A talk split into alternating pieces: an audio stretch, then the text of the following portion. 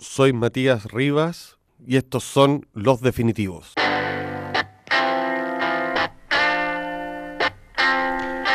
Hola, estamos en una nueva versión de Los Definitivos.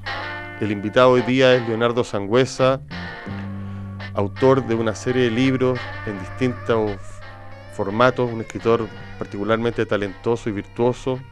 Entre sus libros se cuentan Tres bóvedas, La ley de Schnell y Colono en la poesía, eh, La edad del perro, su novela, su única novela hasta el momento, y el pequeño libro, pero no por eso menos interesante, El hijo del presidente, y su ensayo La partida fantasma. Estoy hablando solo de algunas de las cosas que hace Leonardo Sangüesa, que también es traductor de Catulo, en una magnífica versión que se llama Leceras. Eh, hola Leonardo, ¿cómo estás? Un gusto tenerte acá. Muchas gracias por haberme invitado. Eh, cuando uno recorre tu, trayecto literario, eh, se da cuenta que ha estado metido en traducciones del latín, como estaba contando, tuviste también vinculado a la edición de, de Cavafi, de Miguel Castillo de Didier, estoy hablando cosas. Eh, y en tu obra misma hay un despliegue de palabras y un uso del lenguaje particularmente rico, digamos así. ¿De dónde vienen todas esas, así, esa, esa gran cantidad de, como de conocimientos, Leonardo?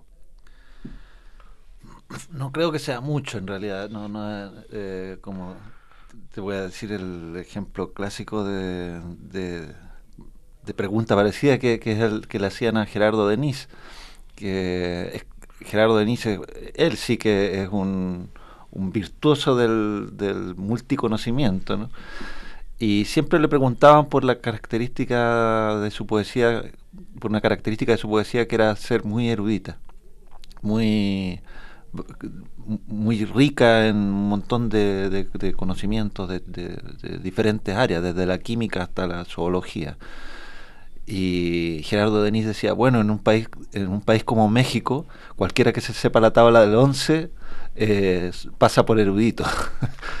Pero en tu caso hay conocimientos bien particulares que se que están presentes en el lenguaje, o sea, tiene sí. una mayor cantidad, utiliza, por decirlo así, una mayor cantidad de palabras de lo habitual, que yo creo que viene un poco quizás de tu formación, de tu infancia, sí, geólogo. Sí, sí eh, eh, creo yo que tiene que ver un poco con, con esa, esa, esa familiaridad sureña que, que, hace que la gente converse mucho, que, la gente converse mucho en horas de ocio, en horas de aburrimiento.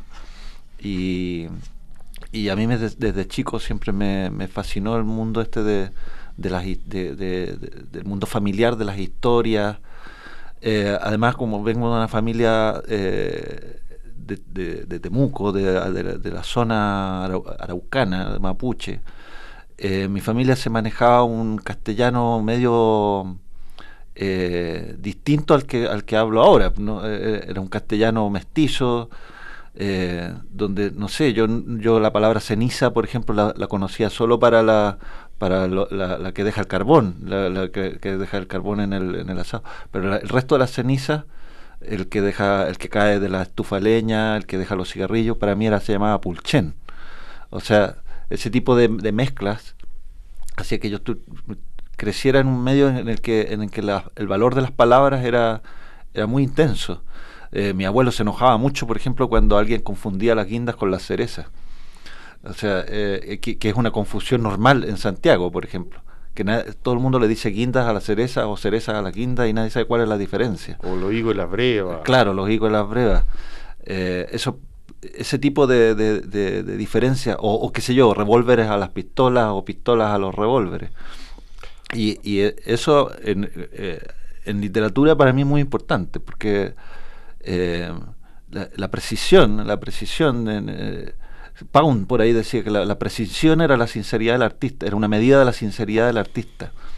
O sea, la, imprecisión eh, es, como el, signo de la, de, la, de la farsa, de la, de, la, de la impostación, de, la, de lo que se hace por como, como un más bien para impresionar que para que para comunicar algo concreto que, el artista está viendo, ¿no? O sea, y eso supongo yo que está muy claro, por ejemplo, en la música y en la pintura. Y en poetas que también te has preocupado, como Cavafis y, claro, que son claro, precisos. Pero, pero para, el, para, el, eh, para quien lo ve la obra, en, este caso para quien la lee, en el caso de la poesía es una cuestión más difusa. Porque sí, porque hay grado de ambigüedad. Hay grado de ambigüedad y todo eso. En, la pintura se ve muy bien cuando eh, tú notas perfectamente el, tipo de precisión del pintor. ¿Qué, cuál es, ¿Qué está haciendo con su trazo, con su con el, qué sé yo, dónde está el, foco de la pintura, dónde... ¿Entiendes? O sea, no se trata de, no es la diferencia entre realismo y, e impresionismo, sino que qué hace con cada trazo, ¿no? ¿Para qué le sirve? Y eso es lo que eh, yo modestamente siempre trato de, de, usar, así de, me, interesa mucho para, para qué decir una cosa de una forma y no decirla de otra. Ese, ese punto es el, clave. Oye, tu primer libro de poemas, Tres Bóvedas, eh, habla un poco del mundo del cual estamos haciendo referencia, ¿no? El mundo eh, colono también habla de ese mundo mundo rural, llamémoslo así, de tu infancia, y tu novela, La ley del perro, La edad del perro. La edad del perro, perdón. Eh, ella un retrato definitivo de, eso, de ese mundo. De ese mundo. Eh, o sea, un mundo que te interesa explorar, eh, no solo a, través del lenguaje, sino que también es un mundo el cual ha abordado temáticamente, ¿no? Sí, sí, porque básicamente porque es el mundo de mi memoria, del mundo de donde en el fondo se cuajó mi, mi cabeza. O sea, eh, entonces eh, me interesa mucho como espacio de, de, investigación, de ahí viene mi, mi forma de hablar, mi, mi manera de pensar. Seguramente después eh, la, la, universidad, los estudios y todo eso te, te va ordenando todo ese, ese, caldo, ¿no? Pero, pero ese origen eh, uno no se lo puede sacar de encima tan, tan fácilmente. Es como lo que decía Enrique Lin, es, el significado profundo de, lo que Enrique Lin decía, nunca salí del horroroso Chile, eh, ni del habla del, del, liceo alemán, ¿no? bueno, lo mismo podría decir yo, nunca salí del, del horroroso Temuco ni del habla de mi colegio, ¿no? O sea, ese, ese aunque Lin lo, lo, lo sufría más bien como un trauma, yo, yo diría que no, yo no diría que es un trauma, sino más bien un, una, una impronta, una, un, sello, un sello que, que, que, me interesa eh, investigar de qué se trata. Eh, y lo ha hecho de distintas maneras. a través de la novela es un, eh, así, la investigación es más realista y se centra en, en, el personaje de tu abuelo y en ti, en esa relación fundamentalmente. Eh, es una, una, novela particularmente diestra a nivel técnico porque hay varios narradores, digámoslo así. Eh, fue publicado por, por Random House y, y, hasta ahora es tu única incursión en la narrativa, digámoslo así. ¿Cómo fue tu experiencia? Porque pasaste de la poesía, eres un poeta que ya está, digámoslo así, consolidado cuando apareces con esta novela. Sí. Eh, bueno, no, no, yo, yo diría que no fue tan brusco porque el libro previo era Colonos. Y en cierta medida, Colonos también, es una, también es una novela. ¿no? O sea, es un verso, pero bueno, hay un, como lo llama, como está de moda ahora eh, decir, tiene un arco narrativo, ¿no? Sí, un proyecto narrativo que se cumple. tiene un arco narrativo. Que está en verso, bueno, ya ese es otro, otro cuento. Eh, pero fíjate que, que, mm, eh, en cierta medida esa investigación de la que yo te hablaba eh, va por siempre por tres carriles que se van trenzando, incluso en los poemas mismos, eh, que es una trenza entre, entre la historia, la memoria y la imaginación si, si yo pudiera decirlo así en general, mis libros siempre están ahí, en, ese, en esa trenza de... Uno, uno, acentúa más una que otra. Uno acentúa más uno que otro, pero, pero van por ahí porque en el fondo esa, ese es el caldo que, que, origina eh, mis poemas, no los temas, no los contenidos, no los... No, sino que es ese, ese caldo medio difuso en que uno no sabe muy bien eh, qué es lo imaginado, qué es lo recordado y qué es lo leído. Eh, entonces, eh, si, si, ves esos tres libros, Colonos evidentemente es un libro de historia, es un libro sacado de, de, los archivos, un libro de, de, investigación histórica, por decirlo así. en cambio, la, la, la juguetería de la naturaleza es un libro que también apela a la memoria, pero desde, desde, la invención. Eh, eh, eh, alude permanentemente a invenciones concretas, a juguetes, a tecnologías, a, a, lo artificial, ¿no? a, lo, a lo que es puro artificio. Y La Edad del Perro es un libro de memoria, es un libro de memoria y que y por lo mismo, como pertenece a este mundo triple, yo siempre me, sentí incómodo mientras escribía eh, porque no hallaba una, una, voz precisa de narrador. Y, y, no pudo cuajar la novela hasta que encontré justamente que la voz del narrador no podía ser precisa, tenía que ser doble. Porque lo que. Lo que es como flotante. Es un narrador flotante, que, que es al mismo tiempo el personaje y el, el, un, observador que lo está viendo a sí mismo como un es como lo mismo que uno hace cuando recuerda porque cuando, cuando uno se recuerda de alguna imagen de niño uno ve dos cosas ve lo que veía el niño y se ve a sí mismo recordando lo que se ve a sí mismo protagonizando esos hechos entonces eh, en ese sentido tú puedes interpretar los recuerdos el, sujeto que las protagoniza no interpreta sus propias vivencias. No. Entonces, eh, eh, por eso el, narrador de, La Edad del Perro es medio raro. Una, una amiga me decía, la Natalia García, no sé si la conoce, me decía mientras, eh, cuando la, leyó la novela, me decía, puta, estuve hasta la página 180 y tanto pensando que el narrador de repente iba a decir que estaba muerto. Bueno, es una posibilidad. Claro, que, que, que eh, que hay un cuento Manuel Rojas donde hay un narrador así que, choca. Da, la impresión de que, fuera que fuera una especie de fantasma, fantasma. Y, y, yo con eso me doy por pagado, porque ese, ese era, ese era un, poco mi intención, de que el narrador no fuera asible, que no pudiera, que no tuviera contornos muy precisos, porque justamente es una voz de que viene de la, de la memoria, no es una voz concreta, no es una voz eh, eh, no es el sujeto de viejo que está recordando, ni es el niño que está hablando por, por sí mismo, sino que es la mezcla de ambas cosas. Muy Henry James también. Claro, un poco. Oye. No diría que tanto. No, no tanto, pero, pero tiene esa. Las novelas de, misterio, los, contextos de Henry James tienen ese narrador a y, veces. Y que por lo demás, eh, el, el ambiente de la, de la y sobre todo de, la cosa más pop, ¿ah? de, de, de, la, de, las películas de terror o de, o de los de los radioteatros, de lo que cómo se llamaba esa del viento, lo que lo que dice el viento, cómo se llamaba, hay un, del doctor Mortis, qué sé yo. Es un ambiente muy presente en la infancia de los años finales del 70, el comienzo de los 80, que, que eh, no solo por la dictadura, sino porque había un ambiente radiofónico, eh, televisivo, donde piensa tú que tardes de cine daban películas de terror que hoy día los niños los espantarían. O sea, películas de Polanski. Yo me acuerdo que vi esa, esa, esa de... Eh, claro, la, la, la, el bebé de Rosemary lo dieron en televisión abierta. El, el, esa película que hizo famosa Michael Jackson, ¿cómo se llama? Eh, la del ratón. Ben. Ben y Willard, eh, la, la, primera, son películas espantosas y que yo las vi a los cuatro años.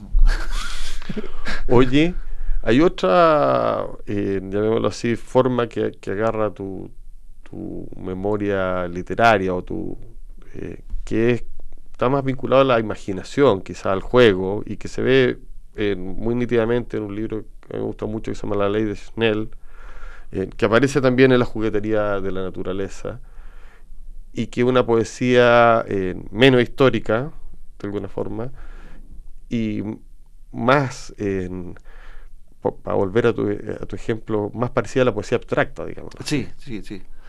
Sí, eh, justamente ahí en, eso, en esa parte donde la imaginación se, se, dispara un poco y, y, y, eso yo creo que tiene que ver mucho con mi formación literaria, con, en cierto sentido mi, mi, mi mi base, mi, mis bases literarias están en las vanguardias del siglo XX.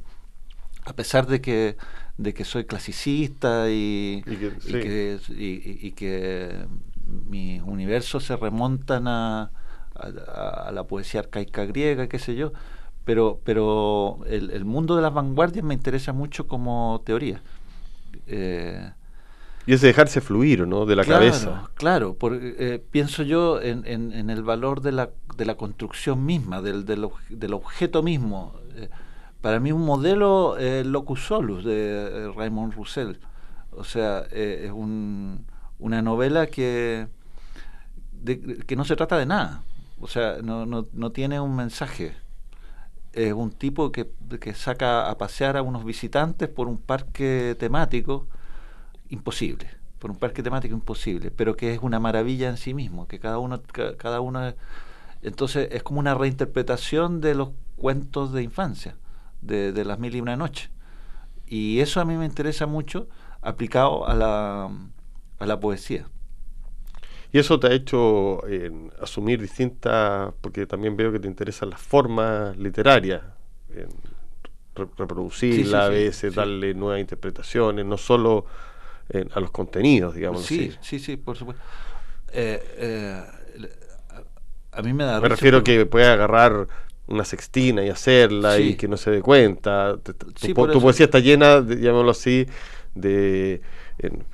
o no sé si llena, pero hay bastantes formas antiguas en pasar por, por modernas, digámoslo así, y que solo un lector muy que sabe de métrica o esas cosas se puede dar cuenta. Sí, es, mucho mm, lenguaje métrico cifrado, por decirlo así, o sea, eh, eh, o de construcción de, de, sistemas métricos. Y me, me interesa mucho eh, el, el, asunto de la, del ritmo y la renovación de, lo, de, la, de las formas métricas que que a veces aparecen como, como camisas de fuerza, ¿no? Eh, en el en, en el juguetería de naturaleza, por ejemplo, hay, unos, unos, poemas que, que parecen en verso libre, pero que están medio camuflados ahí. Eh, yo tomé, por ejemplo, la, la estructura métrica del, de la altura de Machu, Machu, Picchu, que tiene una alternancia preciosa del, de eh, versos de nueve sílabas con 13 sílabas que van alternando. En el, ese suben a ser conmigo hermano, dame la mano desde la Ese famoso. Sí. Y eso eh, es una, un permanente como, como vaivén entre verso corto, verso largo, verso corto, pero de arte mayor. Corto, largo, corto, largo, y de repente, pum, termina en, puros endecasílabos. Con esa parte del, del, del, eh, del, albañil, del andamio destrozado. ¿Cómo se llama? Eh, tomador de buenacos tutelares. ¿no? un verso que tanta risa ha sacado. Entonces, eh, me interesó, eh, eh, más que el poema mismo, me interesó esa, esa forma de acercamiento al endecasílabo, que era un acercamiento como de, de vaivén, ¿no? 9, 13, 9, 13, 9, 13, hasta que finalmente encuentra el endecasílabo.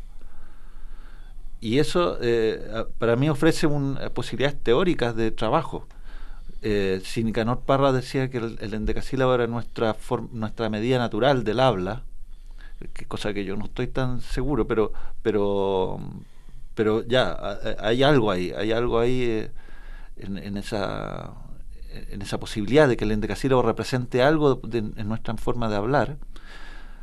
Me parece que más representa todavía la forma del merodeo a ese molde. Y, es, y, entonces ese tipo de, de, teorías métricas aparecen mientras estoy escribiendo.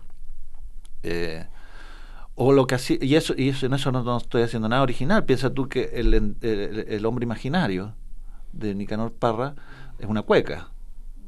O sea, eh, eh, es una, la estructura es de versos de siete y cinco sílabas. El, imaginario va, va repitiéndose, repitiéndose. y, solo le falta el sí como para que tú, tú reconozcas el, que, es una, una cueca. Es que eh, ese poema fue especialmente hecho para ser recordado, digamos. Claro, tiene esa estructura. Pero, pero eh, eh, si tú te fijas, está totalmente vanguardizado. Por sí, absolutamente. o sea, tú no reconoces folclore. No, para nada. No reconoces la cantinela de la tonada. No. está sofisticado a tal punto de que, de que muy poca gente se da cuenta que en realidad es una cueca. Oye, em, otro aspecto que tú has desarrollado con, ha sido el tema del ensayo, digamos. Hace poco publicaste en Argentina La partida fantasma, que es un, ensayo muy bueno, lo recomiendo, sobre la, vocación literaria, que la palabra vocación es una palabra rara, eh, pero un ensayo autobiográfico sobre qué significa y qué piensas tú de la literatura, de alguna forma. Eh, también has sido columnista, y llevas muchos años en las últimas noticias escribiendo una columna y sacaste un libro que se llama Agua Perra, bien recuerdo un libro. y, y, este, este hecho de ser poeta y ensayista, bueno, es algo bastante común, digámoslo así. a eso tú le sumáis tu, tu, fascinación por la historia, que, que podemos verla un poco más adelante, pero, pero ya se empieza a aparecer, como tú dices, este lado imaginario que se ve a través de esto, la ley de Schnell y esto, eh, la juguetería de la naturaleza, el lado más autobiográfico de la infancia, con Colono, eh, Tres Bóvedas y tu novela. Y aparece este otro lado reflexivo, irónico a veces, más citadino, que tiene que ver con y también donde despliegas tus conocimientos, que es eh, el, ensayo. La partida fantasma, particularmente, un libro que habla de tu vocación como escritor y cómo esto se proyecta en otros escritores, digámoslo así. Y una vocación, desde mi punto de vista, bastante particular, porque es una mezcla de instinto y, eh, como salido, digámoslo así, de, de una familia que no, no estabas predestinado a ser escritor, digámoslo así. No, claro. Eh, pero la ves con una curiosidad pocas veces vista, digámoslo así. Eh, es curioso tu, la figura que habla ahí en el, en el personaje de la partida fantasma. Es un, es un sujeto muy, muy genuino, digamos. Sí, bueno, eh, hay un poco de cinismo también en el, en el texto y, y parte de mi personalidad también eh, y un poco de mordacidad con respecto a la, a la, a la, a la figura de lo que pretenden proyectar muchos escritores, poetas también, que, que les gusta impostar, a los que les gusta impostar un, un personaje eh, que puede ser desmontado muy fácilmente. Entonces a mí me llama la atención ese, ese, esa impostación tan frágil que, pienso yo en esos poetas que todavía, si en pleno en, eh, en esta época, ya estamos a 180 y tantos años, del 200 años del, del, nacimiento del romanticismo, y todavía hay, poetas que, que, dicen que la poesía no es un género literario, que, que es otra cosa, es una, es, una manifestación de, de alguna entidad metafísica que, que que a veces gobierna a un sujeto y lo hace escribir en, lenguas, ¿no? o que la poesía es una actitud moral, o que, que la poesía es, un, una manifestación de los sueños del mundo, ese tipo de pamplinas que, que son ridículas, que no, no tienen pie ni cabeza. Eh, me llama la atención porque mucha gente está dispuesta a, quemarse las manos en, eso, a sabiendas de que, de que es totalmente inverosímil. Que hay una, quizá hay una tradición chilena de que los poetas, llamémoslo así, algunos se han caracterizado por la exageración, por decirlo de alguna manera. Pero justamente tenemos un caso, que es el de Lin. Sí. En que esa exageración está desde su primer desde su primera juventud hasta el final de sus días con el con el asunto dramático de, de, su diario de muerte pero Lynn era perfectamente consciente del personaje que estaba representando O sea, en ningún momento... Y se reía de él, cosa que los otros no hacen. mismo, por supuesto. Y, y, en el fondo no daba apuntar sin hilo. y al mismo tiempo andaba metiendo las patas en cada, en cada caso. O sea, no, eh, eh, era un personaje paradójico. Y era eh, un tipo que era consciente de su personaje, pero a la vez no podía evitar las pulsiones de ese... De ese era real el personaje. Era un personaje real. Y, y por eso él tenía mucha autoridad con respecto a los otros poetas. Cuando se ponía a analizar a los otros poetas, los, podía, los podía calar con una radiografía muy, muy fuerte. Y eso es lo que a mí me interesa, me interesa eh, eh, mostrar que la, que la literatura no tiene por qué eh, ser una cuestión de quirófano, de, laboratorio, pero no pero pero sí puede ser algo donde uno desarrolle cierto pensamiento donde donde uno no necesariamente tenga que ser un, sacerdote la, la, en la poesía eh, muchos eh, piensan que es como una especie de seminario, de, seminario pastoral, esa, cosa... Abolece, o sea, aborrece, perdón, del vínculo, llamémoslo así, como sagrado que se le ha ido. Es que, es que ni siquiera es eso.